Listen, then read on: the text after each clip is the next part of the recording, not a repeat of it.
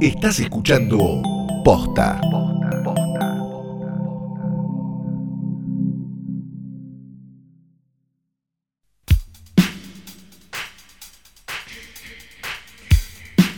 Buenos días, buenas tardes, buenas noches o lo que sea que podamos inventar para este, esta situación que se dio, en la que andas a ver por qué, le diste play a esto, que decís, uy, ¿qué es, qué es, qué es? Que es un nuevo episodio de Hoy tras Noche Diario. Mi nombre es Fiorella Sargenti. Y el mío es Santiago Calori, hola, buen día.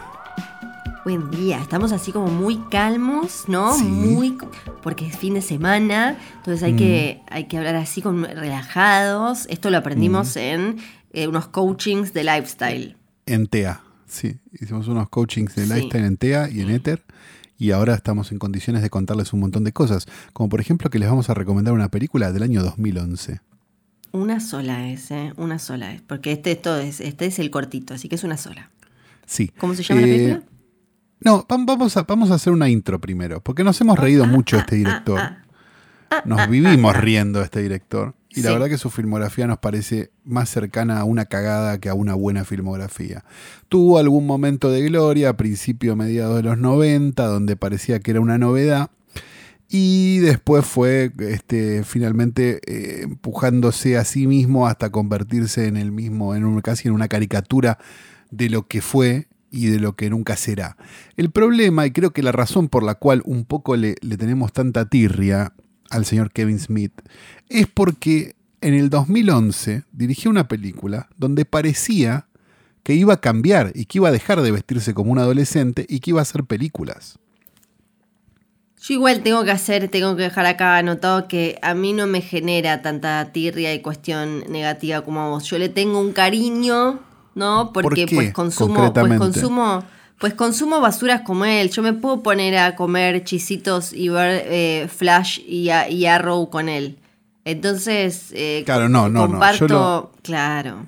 Claro, no, yo, yo realmente lo prendería a fuego y se lo apagaría a sillazos. El punto, y le diría, basta, señor, tiene 50 años, sáquese esa gorra. El punto es que eh, esta película, Red State, del año 2011, es un antes y no un después, porque no hizo nada más así en su carrera. Eh, básicamente cuenta la historia de un grupo de adolescentes que los, invitan a una fiesta que parece que va a ser, promete ser sensacional, con sexo, droga y violencia.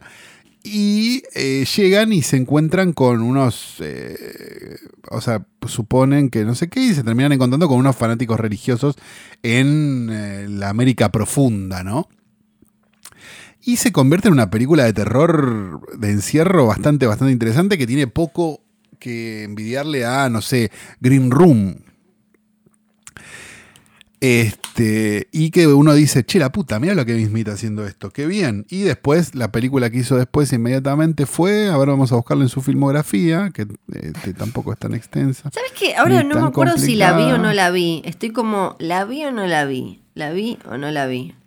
Sí, No inmediatamente después dirigió eh, Task, la de, la de los... la- A mí me gusta, ¿no? por ejemplo, esa vez. A mí me Y después gusta. dirigió yo Yoga la- Hosers. esa no me le animé. ¿La vas a defender? No, ahí está la hija y la hija de Johnny Depp y no me acuerdo quién. Ahí ya no. no Ojo. No, no sé, no sé. Ah, Pero digamos, con película Task. En el medio hizo dos de Jay and Silent Bob para la televisión. sí, ahí me perdí. Me perdí con. Ahora va a ser una Clerks 28, va a ser Mallrats no sé qué. Y Basta. las de eh, Jay and Silent Bob, no, no sé por dónde está. No, porque esta, la del Hicieron año una pasado reboot una el año un reboot, pasado, ¿no? parece. Sí. No, no sé, no sé. Eh, sí, eh, admito igual que a mí Task me gustó. Eh, perdón, Bueno. perdón. pero Un chabón que se convierte en una morsa gigante me, me parece es, es atractivo. Es atractivo. Bueno, no, este, felicitaciones eh, a los que les haya gustado. A mí me pareció una poronga, pero este, recomiendo mucho que este, vean y esta otra, que es Red State, y digan, che, la puta, acá hay un director, lo que pasa es que le da paja, ¿no? un poquito. Chao, me fui. Adiós, basta.